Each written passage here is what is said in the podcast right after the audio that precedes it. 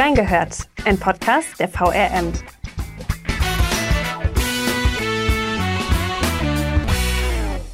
Mord, Totschlag und andere Verbrechen.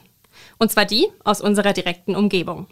Genau das ist Thema im neuen VRM True Crime Podcast mit dem Titel Abgrundtief, der in jeder Folge immer sonntags einen Fall aus der Region aufrollt, analysiert und einordnet. Was es damit auf sich hat?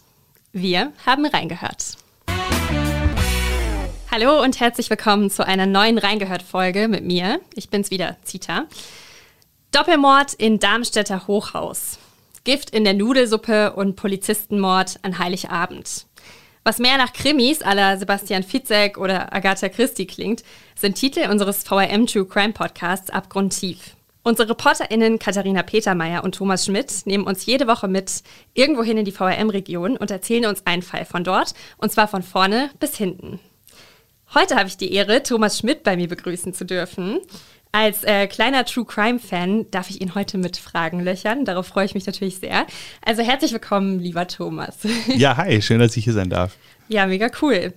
Ich würde sagen, bevor wir anfangen, kannst du dich erstmal ein bisschen vorstellen. Thomas Schmidt, wer bist du eigentlich? Gute Frage, wer bin ich? Ähm, mein Name hast du ja schon erwähnt. Ich bin 32 Jahre alt, bin seit Anfang 2021 bei der VRM als Digitalreporter mit dem Schwerpunkt Storytelling. Ähm, das heißt, da beschäftigen wir uns eigentlich auch so mit dem vornehmlich digitalen Storytelling. Wie kann man die äh, Geschichten online so ein bisschen erlebbarer, multimedialer gestalten und unter anderem äh, verschmilzt das Ganze dann auch so ein bisschen mit dem Audiobereich. Deswegen hört man mich und Katharina zum Beispiel auch manchmal in den Podcasts. Warst du denn auch damals schon True Crime affin? Bist du quasi so aufgewachsen und hast immer gern Krimis gelesen oder wie kam diese Faszination? Es geht so. Also so standardmäßig äh, mal den Tatort geschaut und dann mit Zeitverbrechen, glaube ich, wo das zumindest in Deutschland so richtig ins Rollen kam, war ich auch ziemlich interessiert. Kam aber mehr so über die Podcast-Schiene, weil ich da eigentlich schon immer viel und gerne gehört habe. Und als der so aufgekommen ist und irgendwie ganz oben in den Charts war, kam man ja irgendwie kaum daran vorbei. Und ähm, dann habe ich auch mal reingehört und fand es sehr, sehr spannend und bin dann auch mal so nach links und rechts abgedriftet und habe da so einiges durchgehört, ja. Mhm. Aber ist es jetzt dein erster Podcast? Ja, in dem Sinne schon. Wir haben in einer digitalen Serie, die wir gemeinsam mit den Digitalreportern veröffentlicht haben, die Zukunftsserie, hatten wir auch einen begleitenden Podcast zu den multimedialen Online-Stories laufen. Da haben wir mit einem Zukunftsexperten gesprochen, haben uns verschiedene Szenarien erklären lassen, wie wahrscheinlich die denn sind. Da hatte ich aber eher oder hatten wir eher so eine kleinere Rolle, die der Fragenstellenden und weniger der Erzählenden. Und ähm, von daher ist mit Abgrundtief jetzt so der erste, ich sag mal, richtige Podcast, an dem ich beteiligt bin, ja. Und wie kam dann in eurem Team so diese Idee, überhaupt einen True Crime Podcast zu starten? Ja, das ist so ein bisschen auf das, was wir immer Grundrauschen nennen, zurückzuführen. Mein Kollege, der Frederik Voss, der hat mit der Nadine Peter damals auch so eine multimediale Serie über Verbrechen in der Region gestartet und da gab es begleitend auch einen Podcast dazu, wo die dann auch nochmal mit ErmittlerInnen gesprochen haben, die die Fälle damals bearbeitet haben. Und da haben wir eben dieses Grundrauschen so ein bisschen auch Jahre später noch gesehen und gemerkt, hoppla, den bewerben wir gar nicht mehr, der wird gar nicht mehr auf irgendwelchen Startseiten oder Nachrichtenportalen aufgeführt. Aber das Interesse bei den HörerInnen für das Thema True Crime war einfach immer noch da. Und dann haben wir gedacht, dann sollten wir natürlich auch gucken, dass wir das bedienen können. Und sind dann so ein bisschen in die Konzeption gegangen, haben uns überlegt, ähm, wie können wir das machen, was wollen wir erzählen, gibt es überhaupt in der Region genügend Fälle, die wir da präsentieren können, weil irgendwie Wohnungseinbruchsdiebstähle ja auch eher unspektakulär sind, aber ja, wie soll man sagen, zum Glück für uns vielleicht, aber zum Leidwesen der Beteiligten gibt es da doch einige Fälle, die auch eher spektakulär gelagert sind, die wir dann eben da besprechen konnten. Da äh, bin ich natürlich sehr großer Fan von. Also richtig cool, dass jetzt die VRM auch äh, so weit ist. Ich habe mich gefragt, abgrundtief, was bedeutet das eigentlich? Ähm, ja, ich will dich nicht enttäuschen, dass da nicht zu viel dahinter hängt, aber es sind natürlich die Abgründe, in denen wir uns da bewegen. Menschliche Abgründe, ähm, Tragödien und abgrundtief fasst das, wie wir dann gefunden haben, ähm, eigentlich alles ganz gut zusammen. Und ehrlicherweise muss man sagen, True Crime boomt so sehr, da kann man sich gar nicht mehr so äh, frei einen Namen aussuchen, weil alles ja schon mal irgendwo behandelt worden ist. Gerade auch die regionale Schiene wird ja von vielen Verlagen bedient und da muss man natürlich auch gucken, dass A, der Name wie jetzt abgrundtief zu diesen Abgründen passt und dass man aber auch niemandem da in die Quere kommt und dann plötzlich VRM Verbrechen äh, den Zeitabklatsch macht, der dann äh, ungewollt da entsteht. Und äh, so ist es dann dazu gekommen, was aber wirklich lange gedauert hat. Also wir hatten x Abstimmungsrunden, wo wir dann immer wieder kleine Anpassungen gemacht haben, aber das war dann irgendwie am Ende das Ergebnis, mit dem alle ziemlich gut leben konnten. Was gab es denn, wenn du das verraten darfst, für andere Namensvorschläge? Weißt du das noch? Boah, einmal die, einmal die Tüte rauf und runter. Also da war wirklich alles dabei, von Anlehnungen an ungelöst. Dann haben wir überlegt, okay, dann ziehen wir uns selber so ein Korsett auf, das wir vielleicht nochmal verlassen wollen, weil es sind ja auch sehr, sehr viele oder der Hauptteil sind eigentlich gelöste Verbrechen, bis hin zu dem Wort Verbrechen, dem Wort Mord, ähm, unzählige Spielereien, die dann wie so ein Organigramm davon abgehen. Und ich glaube, such dir irgendeinen aus. Wir hatten ihn bestimmt in irgendeiner äh, Abstimmungsrunde mal mit drin. Ja, kann ich mir vorstellen, dass es gar nicht so easy ist, einfach einen Namen zu finden, der quasi zu allem passt, was man möglicherweise behandeln könnte als Fall oder Thema. Ja, bevor wir aber genauer auf die Inhalte eures Podcasts eingehen, wollte ich einfach nochmal fragen, woher kommt denn eigentlich dieses Phänomen True Crime Podcast? Ja, das ist natürlich jetzt alles so im Bereich der Vermutungen, aber eigentlich sieht man ja schon an dem Tatort, der irgendwie jeden Sonntag, ich glaube, sagen wir mal, roundabout 12 Millionen Menschen an den Fernseher noch versammelt, dass man sowas schafft, das liegt natürlich auch am Format Krimi. Und gleichzeitig der, ich nenne es mal Siegeszug, der Podcast, der ja auch schon seit einigen Jahren anhält, das ist einfach so eine Verflechtung, die, glaube ich, ganz gut funktioniert, weil das Medium einfach sehr, sehr gut und für jeden konsumierbar ist und gleichzeitig dieses Feld mit äh, Kriminalfällen, mit Verbrechen uns alle ja fasziniert. Man kennt das ja selber auch. Und wenn es nur der Polizeibericht ist, wenn in der Nachbarschaft irgendwas passiert, man will ja irgendwie dann doch immer wissen, ohne jetzt am Fenster zu hängen und, und äh, schaulustiger zu sein, will man ja doch wissen, was passiert in meiner Region. Und durch diesen teilweise dann auch oft noch regionalen Bezug ist es, glaube ich, auf der einen Seite diese Neugierde und das Interesse dafür, was in der Region so passiert und natürlich auch das Phänomen der Kriminalfälle, was, was ja in uns wahrscheinlich auch Dinge im Kopf auslöst, die, die ganz tief verankert verankert sind. Und das ist eben so eine Möglichkeit, das Ganze aus sicherer Entfernung und trotzdem detailliert dann noch irgendwie konsumieren zu können. Und ich glaube, das ist einfach eine ganz beliebte Mischung. Ja, total. Alles hat ja, soweit ich weiß, mit dem Podcast Serial angefangen, der sozusagen mega berühmt geworden ist. Und dann kam das auch eben so ein bisschen nach Deutschland durch Zeitverbrechen und auch andere Podcasts. Mittlerweile gibt es ja in Deutschland aber extrem viele True Crime Podcasts. Was unterscheidet denn eurem Podcast abgrundtief von allen anderen? Ja, da sind wir, sind wir fast schon wieder bei der Namensdiskussion. Da ist es gar nicht so einfach, sich abzusetzen. Wir wollten das natürlich trotzdem probieren. Ähm, wir bringen mit unseren RedakteurInnen, ReporterInnen eben nochmal so ein bisschen was nah Erlebbares da mit rein, finde ich. Weil wir bei den Fällen, die wir begleiten, uns auch immer direkt anschauen, haben wir dann noch jemanden, den wir anfragen können, der uns erzählen kann, wie war das damals? Und das merkt man auch selber, wenn man jemandem gegenüber sitzt und der sich dann oder die sich dann plötzlich erinnern und sagen, ah, so und so war das damals und dann kommen da Gefühle hoch und das ist eben das, was wir dann auch als äh, ReporterInnen versuchen einzufangen, eben rauszukitzeln.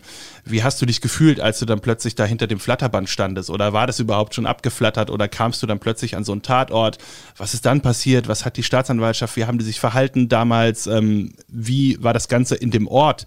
Ähm, da wurde ja auch viel mit AnwohnerInnen gesprochen nach so spektakuläreren Verbrechen sprechen, wo dann natürlich auch immer ein Stimmungsbild entsteht, wo sich viele, glaube ich, auch ganz gut reindenken können, wenn es dann um kleine Orte geht, wie zuletzt jetzt in Flohnheim, in Babenhausen oder eben auch in Mainz oder Wiesbaden.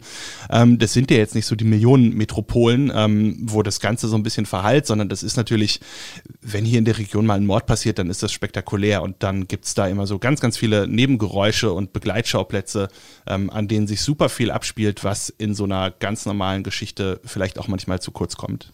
Kann ich mir total vorstellen. Ich finde es auch immer spannend, mit Leuten zu reden, die quasi direkt vor Ort waren und das alles dann live mitbekommen haben, auch wenn sie quasi nicht daran beteiligt waren, sondern wie wir als ReporterInnen einfach dabei sind und darüber berichten können. Aber das ist schon mega cool.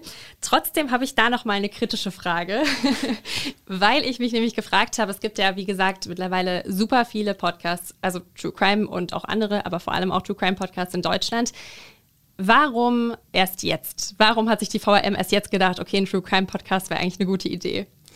Ähm, ja, es hat, glaube ich, verschiedene Gründe. Also der angesprochene Podcast, den wir schon mal hatten, war ja schon mal so ein Versuch, der für uns auch ganz gut gelaufen ist, der aber nun jetzt auch schon ein paar Jahre her ist. Und da ging es, glaube ich, auch relativ viel um Ausprobieren mit einem trotzdem sehr, sehr tollen Endergebnis, gerade wenn man ähm, Staatsanwaltschaften und Ermittler von damals mit im Boot hat.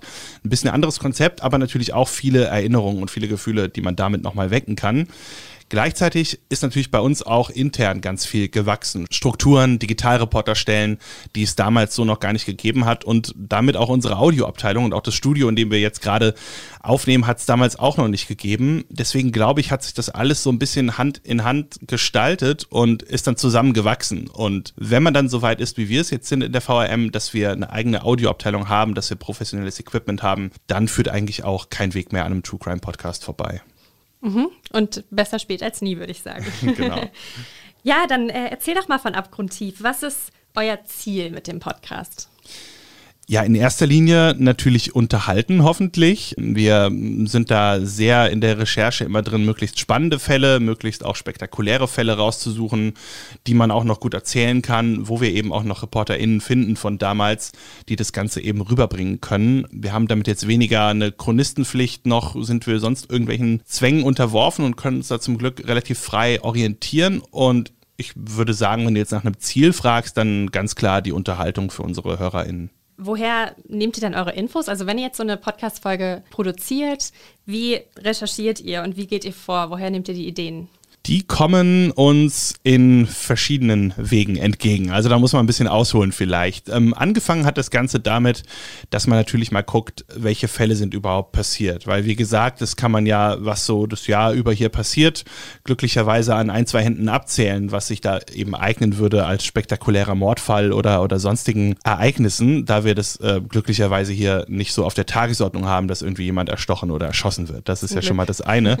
ähm, das heißt, da müssen wir dann mal gucken, was was, was hat sich da überhaupt so ereignet? Wenn dann ein Fall als geeignet erscheint, gehen wir meistens zuerst den Weg über unser internes Redaktionsarchiv. Das heißt, da sitzen die KollegInnen, die Zugang zu allen alten Printseiten haben, die PDFs tonnenweise auf irgendwelchen Festplatten liegen haben und da eben uns alles raussuchen können, was damals darüber berichtet worden ist. Und so ergibt sich für uns dann schon mal so ein größeres Gesamtbild, dass wir nicht irgendwie einen ähm, kleinen Artikel finden oder einen Polizeibericht, in dem steht, hier ist äh, dieses oder jenes passiert, sondern wir können dann schon mal reinlesen von dem Tag nach der Tat, wo das zum ersten Mal auf der Titelseite aufgetaucht ist, bis eben ja zum Urteil, was gesprochen worden ist, wenn denn eben ein Täter verurteilt worden ist. Und so haben wir dann schon mal eine ganz gute Übersicht. Dann gilt es natürlich, da auch KollegInnen zu finden, die noch im Haus sind oder die eben, das hatten wir auch schon, im Rentenalter trotzdem noch Lust haben, mit uns darüber zu sprechen. Auch das ist natürlich wieder eine weitere Filterstufe, die man überwinden muss.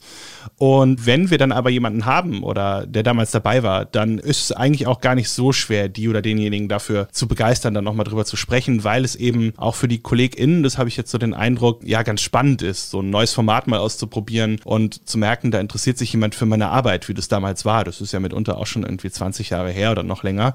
Und genau, wenn wir das dann so haben, dann haben wir unseren Fall, dann haben wir unsere GesprächspartnerInnen und dann können wir ans Skripten gehen. Dann wird eben geschaut, über was wollen wir überhaupt sprechen, was kann mein Gegenüber mir überhaupt noch erzählen oder ist es alles in so weiter Ferne, ähm, dass dann da selber auch mal recherchiert werden muss. Und ja, wenn das dann alles steht, dann gehen wir ins Studio und nehmen das Ganze auf. Okay, das äh, war jetzt eine lange Antwort. Wie lange dauert denn so eine, also so ein kompletter Prozess von der Idee bis zur Produktion, bis dann der Podcast erscheint? Das ist ganz unterschiedlich. Also das kann schon mal ganz schnell gehen, wenn man eben jemand sehr motiviertes hat, der dann hoffentlich auch noch einen nicht allzu gefüllten Terminkalender hat, was meistens so das Schwierigste ist, weil wir das, da muss man jetzt auch mal ein Lob aussprechen an die KollegInnen aus den Redaktionen, die sich eben dafür so im laufenden Betrieb noch die Zeit nehmen. Das heißt, die haben ganz, ganz viele Aufgaben, die berichten ja auch heute noch. Die verrenteten Kollegen sind da eher so die Ausnahme, aber die KollegInnen, die da noch dabei sind, die müssen das Ganze eben zwischen ihrem ganz normalen Job irgendwie unterbringen. Und das ist mitunter dann ein ganzer PDF-Ordner von 50, 60 Seiten, der da durchgeackert werden soll. Manche brauchen da ein bisschen länger für, andere haben das noch sehr, sehr griffbereit im Hinterkopf und können direkt losplaudern, mehr oder weniger, was auch immer sehr schön ist. Aber so kann das dann mal von einer Woche bis, ja, wenn die Terminfindung schwierig ist, auch schon mal einen Monat dauern, bis man das Ganze dann fertig hat. Ähm, es ist schwer zu sagen, weil die eigene Recherche auch immer relativ lange dauert. Man will ja gerade bei solchen sensiblen Themen irgendwie alles auch korrekt wiedergeben und da nicht noch irgendwas vertauschen. Das ist ja auch juristisch teilweise ziemlich knifflig, dass man da nicht auf einen falschen Dampfer gerät und so, ja, fast nicht zu beantworten, die Frage, aber sehr, sehr unterschiedlich vielleicht. Ist es dann so, dass die VRM-Quellen die einzigen Quellen sind, die ihr jetzt benutzt? Oder schaut ihr dann auch zum Beispiel, was hat, was weiß ich, die Bild-Zeitung dazu geschrieben oder sonst was? Ähm, das hilft manchmal, um das so ein bisschen einzuordnen, um da eben auch mal einen anderen Blickwinkel drauf zu bekommen. Gerade wenn du jetzt die Bild nennst, da ist das Ganze ja deutlich boulevardesker. Hilft manchmal, finde ich, um so ein bisschen die Stimmung von damals nochmal einfangen zu können. Also war das ein großer Aufschrei und, und wenn die Bild es hatte, war das auch überregional vielleicht von Belang oder ist es wirklich was, was so wirklich ganz konzentriert in einem, in einem kleinen Örtchen passiert ist. Aber so als, als Hauptquelle verlassen wir uns dann schon auf die Arbeit der KollegInnen von damals und hangeln uns auch so ein bisschen an ihren Artikeln entlang, um eben auch, ja, jetzt keine übergroßen Anforderungen zu stellen, ähm, sondern schon den Kosmos da in der, in der eigenen Berichterstattung zu lassen. Und äh, wie viele Folgen plant ihr dann so vor? Weil ich kann mir vorstellen, wenn man jetzt schon weiß, okay, jeden Sonntag muss eine Folge fertig sein, wie macht ihr das, dass ihr euch sicher seid, falls mal was dazwischen kommt, dass ihr trotzdem genug Folgen habt? Wir haben natürlich, bevor wir mit dem Ganzen an die große Glocke oder auf die Nachrichtenportale gegangen sind, schon mal so ein bisschen Rechercheleistung betrieben. Wir hatten, ich glaube, das waren die ersten fünf Folgen, die standen eigentlich schon. Die hatten wir auch schon in der Reihenfolge, die waren fertig produziert und theoretisch alle sendefähig, sodass wir dann so im laufenden Betrieb noch, wir haben jetzt insgesamt zwölf Folgen für die erste Staffel, die, die dann noch fehlen, noch weiter produzieren können. Aber ja, teilweise Weise war das natürlich schon eine knappe Angelegenheit. Dann muss nochmal vielleicht der, der Sendeplan ein bisschen verschoben werden, weil Kollegin X vor Kollege Y jetzt doch noch Zeit gefunden hat. Ja, dann gibt es ja auch noch irgendwie so eine, eine Pandemie, die da auch noch in den ein oder anderen Auswirkungen mit reinspielt. Aber es ging. Also wir hatten eine, eine ganz gute Vorausplanung. Mit diesen fünf Folgen waren wir eben fünf Wochen safe, die wir dann nutzen konnten, um die weiteren Folgen vorzuproduzieren und dann ist zum Glück jetzt auch so, dass wir fertig sind. Wir sind jetzt Folge 10, wurde ausgestrahlt letzte Woche. Jetzt kommt noch 11 und 12, die auch schon fertig im Kasten sind. Ähm, von daher mussten wir da jetzt keine Woche ausfallen lassen. Mega gut. Ja, dann kommen wir doch mal ein bisschen zu den Inhalten von Abgrundtief. Ihr habt euch zum Beispiel in Folge 7 und 8, die verlinke ich euch übrigens auch äh, in den Show Notes, liebe Zuhörerinnen und Zuhörer, mit dem Fall Andreas Daso auseinandergesetzt. Das ist ja ein Fall, der hier in der Gegend, aber auch deutschlandweit komplett viral gegangen ist. Magst du vielleicht mal in ein, zwei Sätzen unsere ZuhörerInnen abholen, worum es da eigentlich ging? Ja klar, Fall Daso hatten wir eigentlich schon relativ früh im Kopf oder ich zumindest im Kopf, ähm, als es um Kriminalfälle aus der Region ging, eben weil, wie du sagst, das Echo eigentlich deutschlandweit so groß war. Da gab es dann ähm, einen anderen Podcast, der das sehr intensiv behandelt hat. Es gab, weiß ich nicht, wie viele Spiegel-TV-Reportagen, die sich damit befasst haben und vielleicht in aller Kürze zusammengefasst, auch wenn der ja sehr, sehr viele Details noch enthält, die eigentlich wichtig sind, ähm, geht es darum, dass ein Familienvater in einem Reihenhaus gelebt hat mit seiner, mit seiner Frau und seinen Kindern und eben das Nachbarehepaar, was sozusagen Wand an Wand äh, im nächsten Reihen-Eckhaus gelebt hat, ermordet haben soll. Beziehungsweise er ist ja verurteilt, also können wir den Konjunktiv, glaube ich, weglassen, aber dass er sich so automatisch bei mir jetzt mit einschleicht, zeigt auch schon, warum der Fall so interessant ist. Das war ein Indizienprozess damals. Das heißt, es gab nicht den einen Beweis, der gesagt hat, okay, er war es unwiederbringlich, es ist geklärt, weil wir können es beweisen. Aber es gab eben eine zugegeben sehr, sehr lange Indizienkette, die schon sehr gut aufeinander gepasst hat. Und ich glaube, das Gericht hat auch mal die, die Redewendung, es waren einfach zu viele Zufälle verwendet. Und dann ist aber auch klar, dass sowas natürlich immer ja, so ein kleines Echo produziert, wo unter anderem natürlich seine Ehefrau an vorderster Front, die, die Anja da so dafür kämpft, den Fall nochmal neu aufzurollen, da auch prominente Unterstützung durch den Dr. Strate aus Hamburg, einen sehr renommierten Anwalt, der eben auch Fachmann Fachmann ist für Wiederaufnahmeverfahren,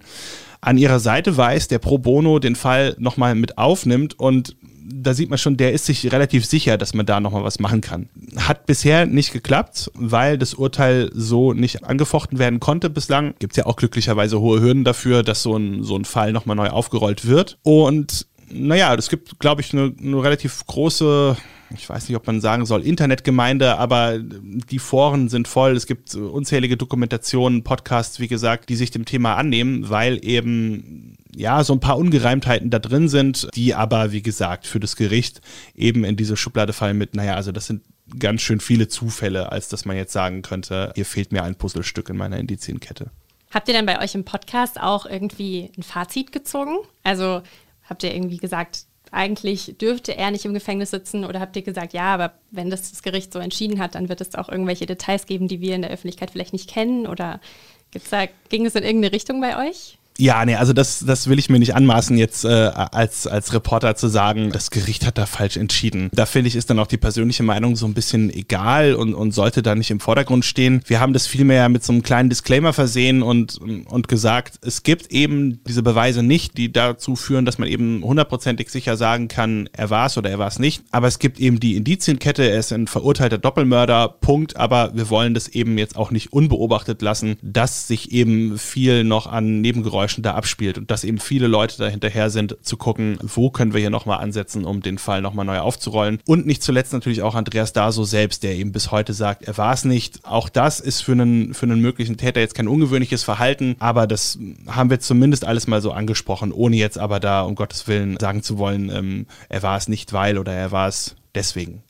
Ja, aber es ist ja auch wichtig, beide Seiten zu zeigen und zu sagen, wie es anscheinend gelaufen ist, was die eine Seite sagt, was die andere Seite sagt. Mit diesem Fall haben sich auch ganz, ganz viele JournalistInnen in ganz Deutschland beschäftigt. Also sowohl im Printbereich als auch Podcasts, die das aufgegriffen haben und die auch teilweise Interviews hatten. Und auch ihr hattet ja mit Ehefrau Anja gesprochen, dazu kommen wir auch gleich noch. Aber was konntet ihr denn in eurer Berichterstattung bei Akgrundtief an Mehrwert bieten? Was ist bei euch rumgekommen quasi, was bei anderen Podcasts oder was bei anderen Berichterstattungen nicht Inhalt war?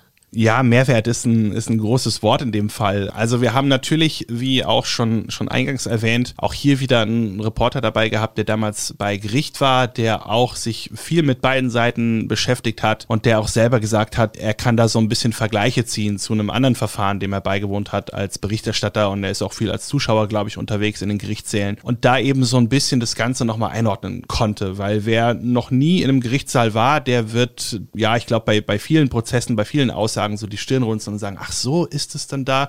Und da hilft es einfach total, wenn man dann einen erfahrenen Kollegen hat, der das Ganze so ein bisschen einordnen kann und ansonsten eben auch so seine, seine Erlebnisse von damals schildern kann. Mhm. Ich finde, es ist auch total gut rübergekommen in äh, beiden Andreas Daso-Folgen. Ja, wie schon erwähnt, Folge 8 war die mit Ehefrau Anja, die dir über das Telefon zugeschaltet war, wenn ich das richtig gehört habe. Mhm. Ich weiß nicht, wie es dir geht, aber ich kann mich in sowas irgendwie immer richtig gut reinversetzen und ich kann mir richtig gut vorstellen, wie Andreas Ehefrau Anja sich fühlen muss, ganz plötzlich alleingelassen zu werden mit drei Kindern und der Mann, die wichtigste Ansprechperson quasi, ist plötzlich weg und man hat ein riesiges Haus und man weiß nicht, ist der Mann vielleicht wirklich Täter oder nicht und eigentlich weiß man, er ist es nicht, aber alle anderen sagen, es ist so und so weiter. Wie war das denn für dich ganz persönlich, mit Anja da so zu sprechen? Also mit dem Wissen, dass sie mittendrin ist und eben nicht einfach sich irgendeinen Podcast anhört und äh, das für sie wirklich die Realität ihres Lebens ist quasi.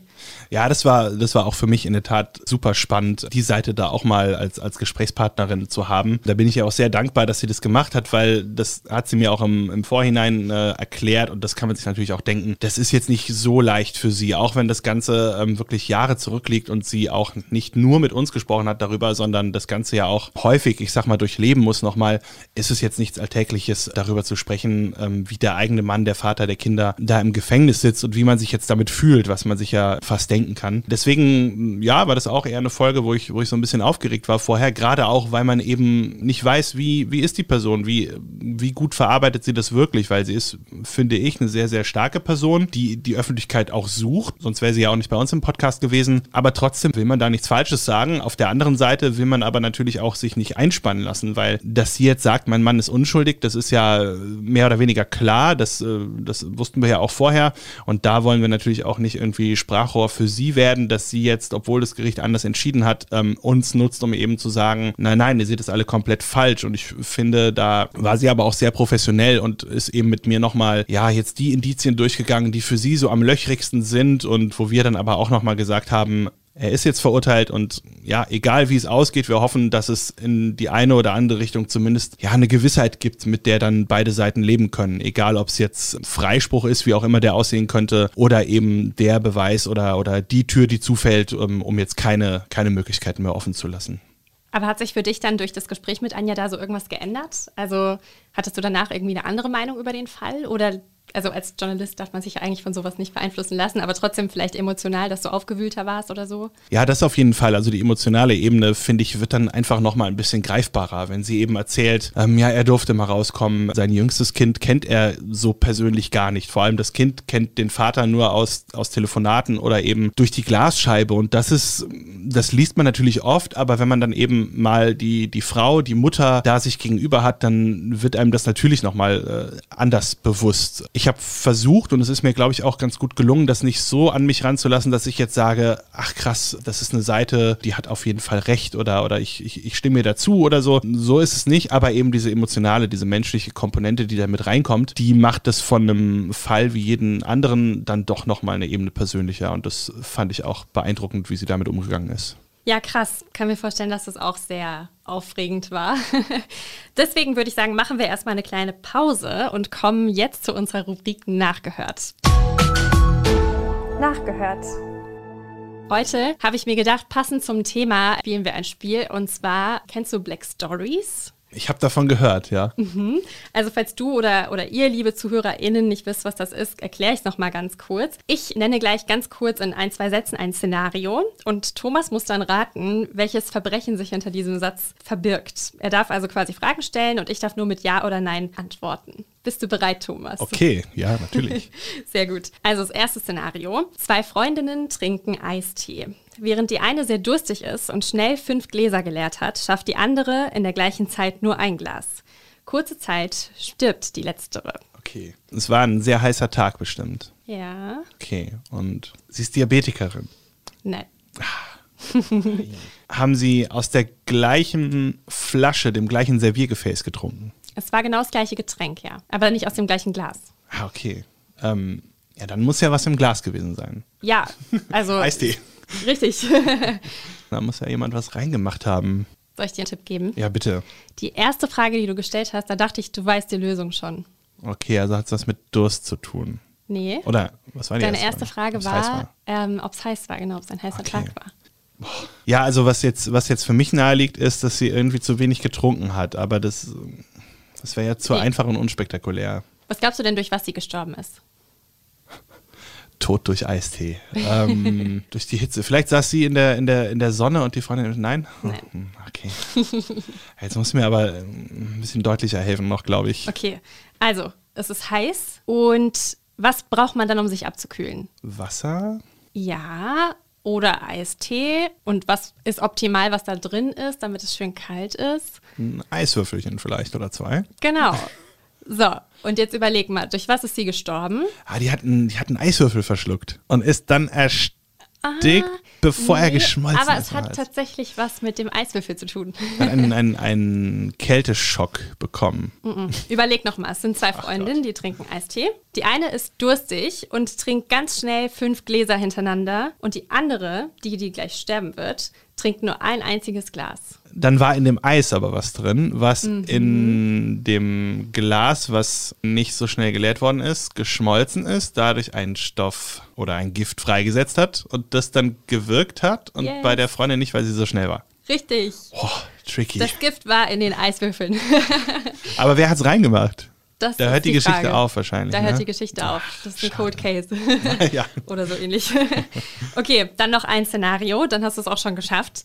Ein Mann liegt tot neben einer Feder. Wie ist er gestorben? ja, zu Tode gekitzelt natürlich. Leider nicht in dem Fall. Ähm, Aber es hat tatsächlich was mit Kitzeln zu tun. Ach Gott, ja. Ist da noch ein Tier involviert irgendwo? Liegt er zu Hause oder irgendwo in der, in der Öffentlichkeit? Er liegt an seinem Arbeitsplatz, falls dir das hilft.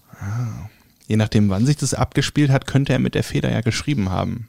Nein. Ah, kein Kollege. Und die Feder ist nicht Teil seiner Arbeit. Okay, ich brauche einen Tipp, glaube ich. Okay. Sein Beruf hat etwas mit seiner Todesursache zu tun. Es ist ein sehr gefährlicher Beruf. Und ein ungewöhnlicher Beruf, würde ich sagen. Sind denn die Tiere in dem Beruf irgendwie involviert, dass die. Da ist kein Tier. Okay, okay, er ist in seinem Beruf zu Tode gekommen, aber kein Tier, aber trotzdem ja irgendwie ein Tier, weil es eine Feder ist. Ähm, oder ist es jetzt so abgefahren, dass es irgendwie eine Metallfeder ist und gar keine Nee. Federkleidfeder? Aber sein Beruf hat was mit Metall zu tun. Dann hat ihn die Feder gekitzelt bei der Arbeit Mhm. und dann ist er irgendwie, ist er irgendwie abgedriftet. Das geht in die richtige Richtung, ja. Ah. Es ist auch wirklich schwer, das muss ich zugeben. Was mit Metall zu tun? Ja, aber dann müsste ja irgendwie, dann müsste ja irgendeine Maschine noch involviert sein, aber das haben wir ja nicht. Ne? Er liegt ja da einfach neben der Feder. Keine Maschine, aber er ist an einem Gegenstand gestorben, der Teil seiner Arbeit ist. Musst du nur noch raten, was für einen Beruf er hatte. Dreher. Nein. ah, okay. Ja, gute Metallberufe, das können ja viele sein. Okay, ähm, ich gebe noch einen Tipp. Es geht so ein bisschen in Richtung Zirkus. Zirkus und Metall. Hat er vielleicht Schwerter geschluckt? Ja. Und dann kam die Feder und hat ihn gekitzelt. Dann musste er lachen und hat das, das Schwert bohrte sich dann irgendwie Richtig. rein. Genau Ei, so. Sehr gut, Thomas. Sind das eigentlich das richtige Fälle? Nein, oder? Nein, das sind alles okay, irgendwelche das ja auch, Sonst hätte ich da mal angefragt. Obwohl ja ich mir sicher bin, irgendwie sowas wird auch schon mal passiert sein. Es irgendwo. gibt nichts, was es nicht gibt. Richtig, denn ich habe auch hier einen lustigen Fun-Fact auf dieser Black Story-Seite gefunden. Ich weiß nicht, wie seriös das ist, aber da stand, äh, Tatsache ist, Zitat, ähm, dass seit 1880 29 Todesfälle als Folge von Schwertschluckverletzungen gemeldet sind. Okay, ja, aber gut, ich meine, das ist, das ist nicht ungewöhnlich, wenn ich mir jetzt irgendwie ein Schwert, äh, naja, richtig. will ich mir nicht vorstellen. Okay, da kommen wir jetzt wieder zum ernsteren Teil. Und zwar machen wir weiter mit den Fragen. Ich selbst, ich habe ja meine Abschlussarbeit vor eineinhalb Jahren bei dem True Crime Podcast Zeitverbrechen aus Hamburg geschrieben. Da haben wir auch vorhin ja schon mal ganz kurz drüber gesprochen. Das ist auch einer der bekanntesten True Crime Podcasts in Deutschland. Da habe ich untersucht, aus welchen Motiven die Menschen eigentlich True Crime, also ganz speziell auch bei mir jetzt Zeitverbrechen, hören. Und da kam raus, dass die meisten True Crime-Fans es einerseits lieben, aus ihrem Alltag zu entfliehen und mal kurz in eine ganz andere Welt abzutauchen, die so gar nichts mit ihrem Alltag zu tun hat. Und außerdem, dass in jedem auch so eine gewisse Faszination für das Böse eine Rolle spielt. Eigentlich ein bisschen gruselig, aber so scheint es zu sein. Glaubst du, dass gerade im Hinblick zum Beispiel auf den Fall Daso, dass viele da gar nicht so richtig das Ausmaß verstehen, wie schlimm diese Schicksale eigentlich sind, weil ganz oft sind es ja fiktive Geschichten. Es klingt wie eine tolle gute Nachtgeschichte. Viele hören das zum Einschlafen oder wie ein Krimi eben. Und findest du, dass man so ein bisschen den Blick für die Realität dann verlieren könnte? Kann ich mir gut vorstellen. Also es kommt natürlich so ein bisschen auf die Aufbereitung drauf an. Wenn es jetzt, wie von dir angesprochen, ja, eben wie so ein Krimi ganz, ganz groß aufgeblasen ist, dann ist es natürlich, ja, eine gewisse Distanz, die man dazu hat. Wenn ich jetzt einen Film gucke, dann tauche ich natürlich auch da rein ein, ähm, wenn es gut gemacht ist, habe aber natürlich da auch die, die visuelle Ebene noch, die mir bei einem Podcast ja fehlt. Und ich glaube schon, dass das ja einen nicht, nicht ganz so trifft und dass man natürlich äh, die Geschichten gerne hört und ich glaube auch an diese Faszination fürs Böse, gerade weil es eben bei den meisten Menschen glücklicherweise äh, eine, eine Seite ist, die sie nicht ausleben, die aber trotzdem natürlich super spannend ist und auch ein Feld, mit dem man so im Alltag zum Glück auch gar nicht so in Berührung kommt. Und ja, da will man aber natürlich trotzdem wissen,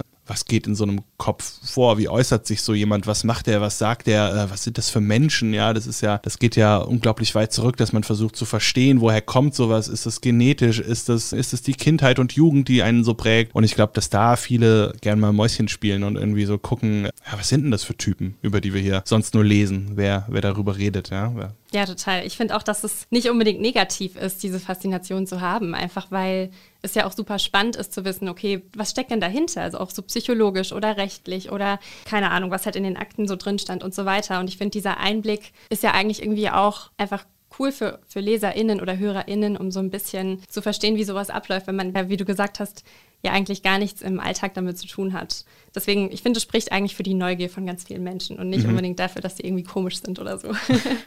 genau. Glaubst du aber trotzdem, um nochmal so ein bisschen auf die negativen Seiten zu gucken, dass True Crime Menschen vielleicht auf lange Zeit auch negativ prägen könnte oder dass man so ein bisschen das Gefühl für Verbrechen verliert? Ich glaube nicht. Also da müsste man sich schon sehr tief da reinarbeiten und ich kenne es jetzt von mir, sowohl als Konsument, auch als ähm, Produzent, sage ich mal, dass man dann schon irgendwie abends auch ganz froh ist, wenn man jetzt äh, wie viele Seiten da durchgelesen hat und dann kommt noch der Obduktionsbericht und dieses ist so passiert und jenes so, ist man, glaube ich, ganz froh, wenn man sich dann im Gegenteil positiveren Sachen widmen kann und teilweise auch ganz, ganz froh ist für das, was man hat, wenn man teilweise sieht, welche familiären Tragödien dahinter stecken, welche ja, Misshandlungen damit einhergehen, dann ist es zumindest bei mir und ich hoffe auch bei den, bei den HörerInnen von unserem Podcast so, dass sie sich das zwar gerne anhören, aber danach nicht irgendwie anders auf die Menschheit blicken und hinter jeder Ecke das Böse sehen. Könnte natürlich so ein bisschen, ja, vielleicht positiver Effekt auf der anderen Seite sein, dass man da eben so ein bisschen mehr Awareness hat und, und, und weiß, okay, auch der Nachbar könnte es sein, aber sich um Gottes Willen ähm, jetzt keine Kamera auf das Nachbargrundstück richten lässt, äh, um, um da auf der sicheren Seite zu sein. Also ich glaube, wir, wir können da froh sein, in äh, einer sehr sicheren Ecke zu leben und müssen da keine Angst haben, auch wenn wir natürlich gerne darüber hören, ähm, was denn alles hätte passieren können. Mhm. Genau darauf zielt auch meine nächste Frage eigentlich, weil ich mir so ein bisschen die Frage gestellt habe, welche positiven Effekte kann True Crime dann haben? Oder wie geht es dir zum Beispiel ganz persönlich? Hast du das Gefühl, du bist vielleicht ein bisschen aufmerksamer in deinem Alltag oder irgendwie sowas in die Richtung? So tief geht es glücklicherweise nicht. Ähm, also das wäre ja vielleicht das Beispiel, dass man den Menschen anders begegnet, aber ich glaube, das ist einfach ein Faktor, den man nicht ausschließen kann. Also wir reden ja hier auch nicht über einen Enkeltrick oder über, über einen Gold an und Verkauf, wo man jetzt vielleicht mit ein bisschen mehr Vorsicht daran gehen sollte, um da eben kein Opfer zu werden. Ich glaube, solche Verbrechen sind, wenn sie nicht ohnehin schon ja aus einer familiären oder nachbarschaftlichen Struktur wachsen, ja, dass eben Täter-Opfer-Verhältnis bestand, dass man ohnehin nicht beeinflussen kann, wie man bei seinem Gegenüber ankommt, dann glaube ich, dass man nicht wirklich vorsichtiger, um in unserem Metier jetzt zu bleiben, vorwiegend Mordfällen gegenüber sich verhalten kann. Ich glaube, da ist eher eine andere Verbrechensschiene, wo man jetzt mit Vorsicht so ein bisschen ja, was lernen kann, sage ich mal. Mhm, voll interessant. Ich kann mir auch vorstellen, dass da vielleicht noch so ein Unterschied zwischen Frauen und Männern ist, ähm, weil ich tatsächlich also nicht unbedingt nur durch True Crime Podcast, aber zum Beispiel auch durch Aktenzeichen XY ungelöst, mhm. was ich auch früher schon gerne geguckt habe. Trotzdem das Gefühl habe, seitdem so ein bisschen, zumindest abends, wenn ich allein unterwegs bin, vorbereiteter zu sein. Mhm. Weil da ganz oft irgendwelche Tipps kamen, wenn was passiert, dass man irgendwie den Schlüssel zwischen den Fingern stecken haben soll oder irgendwie sowas, um sich im Notfall verteidigen zu können und dass man da vielleicht einfach so ein bisschen aufmerksamer ist. Aber das könnt ihr, liebe Zuhörerinnen und Zuhörer, auch voll gerne mal beantworten. Schreibt uns doch einfach mal auf Social Media, wie ihr das so seht, wie, wie sich zum Beispiel euer Verhältnis zur Sicherheit im Alltag geändert hat, seit ihr True Crime Podcast hört. Vielleicht auch den VRM-Podcast. ja, hoffentlich. Aber Aktenzeichen XY löst es bei mir auch aus, muss ich, muss ich ehrlich sagen. Jetzt, wo du es gerade angesprochen hast, ich glaube, das ist nochmal die, die andere Bildschiene, die noch dazu kommt. Genau. Und da sind auch immer Fälle dabei, wo man sich auch denkt, krass, okay, das ist jetzt so völlig random, zufällig ausgewählt, falsche Zeit, falscher Ort. Da kann man schon mal irgendwie schlucken hinterher und gucken, ob die, ob die Tür noch verriegelt ist. Mhm. Das heißt, du denkst, dass quasi dadurch, dass diese Bildschiene bei Podcast nicht da ist, es vielleicht einfach nochmal sicherer ist? Oder dass man sich vielleicht wohler fühlt, einen Podcast zu hören, anstatt einen Film zu schauen oder, oder das wahre Verbrechen quasi als Bild gezeigt zu bekommen? Vielleicht. Also ich glaube, das ist auch eine Typsache, wer da welchen Impuls oder welchen Reiz wie verarbeitet und wie braucht, um das Ganze irgendwie näher oder, oder entfernter an sich ranzulassen. Aber es wird, glaube ich, auch Menschen geben, denen es äh, ja bei einem Podcast so geht und die dann plötzlich sich nochmal umdrehen, wenn sie es vielleicht irgendwie nachts irgendwo hören. Ja, ja, bestimmt. Okay. Welche war denn bisher deine Lieblingsfolge und warum, wenn man das bei einem True Crime Podcast überhaupt so nennen darf? oh, schwer zu sagen. Ich glaube, dass alles so rund um den Fall da, so die zwei Folgen, da schon relativ weit oben stehen, gerade weil mich das vorher auch schon beschäftigt hat, weil es ja jetzt nichts Neues ist, der Fall auch medial schon, schon relativ breit ausgelegt worden ist und ich da einfach, ja, neugierig war, das selber mal loszulegen und vor allem auch den, den Kollegen zu hören, wie er das damals wahrgenommen hat. Wir haben uns nach der Aufzeichnung bestimmt noch irgendwie 20, 25 Minuten unterhalten, wie das denn so war damals, ja, was haben die Beteiligten gemacht, als dann plötzlich das Urteil gesprochen wurde, wie geht die Frau daran, wie hat der Mann das verarbeitet und verkraftet. Und es war, glaube ich, durch dieses persönliche Involviertsein im, im Vorhinein und dieses Interesse, was dafür da ist und auch eben diese Bekanntheit dieses Falls und eben auch über die ja, emotionale und menschliche Schiene, die eben Anja da so da noch mit reingebracht hat, war es auf jeden Fall für mich einer der spannendsten Fälle, um, um sie selber zu bearbeiten, wenngleich da andere Fälle dabei sind, die auch noch viel schrecklicher und, und ja, aber da, da will ich auch wirklich nicht gewichten. Also jedes, jedes Verbrechen ist schrecklich für sich, da sollten wir uns nichts vormachen. Mhm dann, äh, liebe Zuhörerinnen und Zuhörer, hört doch gerne mal rein. du hast ja vorhin schon erwähnt, dass die erste Staffel jetzt quasi abgedreht ist. Wie geht es dann jetzt weiter für Abgrundtief? Das ist eine gute Frage. Ähm, das wollen wir jetzt mal evaluieren. Also wir, wir setzen uns da nochmal zusammen, gucken, was ist wie gelaufen, was ist gut gelaufen, wo gibt es noch Stellschrauben, die es mit Sicherheit gibt, die wir hier und da noch ein bisschen anziehen oder lockern müssen und dann gucken wir mal. Also Material gäbe es genug. Wir haben auch wirklich eine tolle Hörerschaft. Der, der letzte Fall, den ich bearbeitet habe aus, aus Flohnheim, dieser Doppelmord, der ist tatsächlich auch nach einem Hinweis von einem Hörer ähm, aufgenommen worden, hm. ähm, wo wir auch sehr dankbar sind. Und wer das jetzt hört, gerne auch an uns schreiben.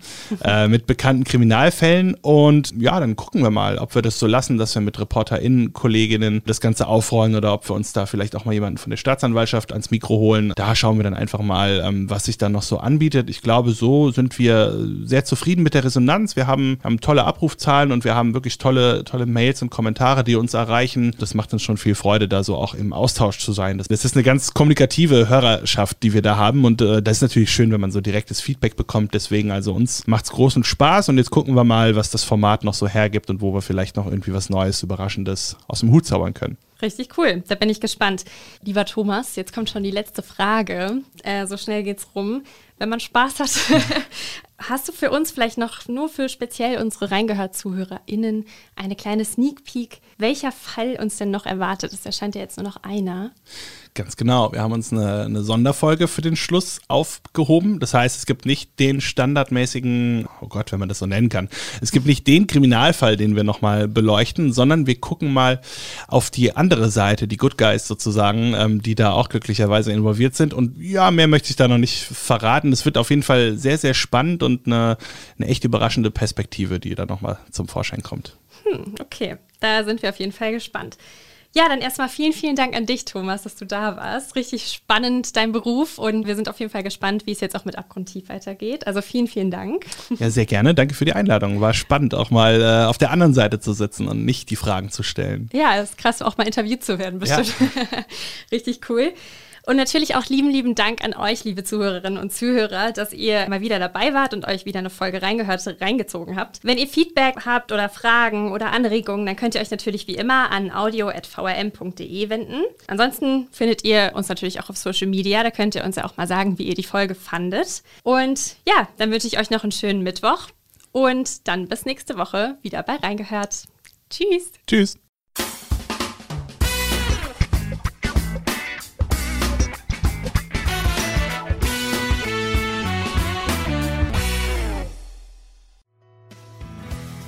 Reingehört ist eine Produktion der VRM von Allgemeiner Zeitung, Wiesbadener Kurier, Echo Online und Mittelhessen.de. Redaktion und Produktion die VolontärInnen der VRM.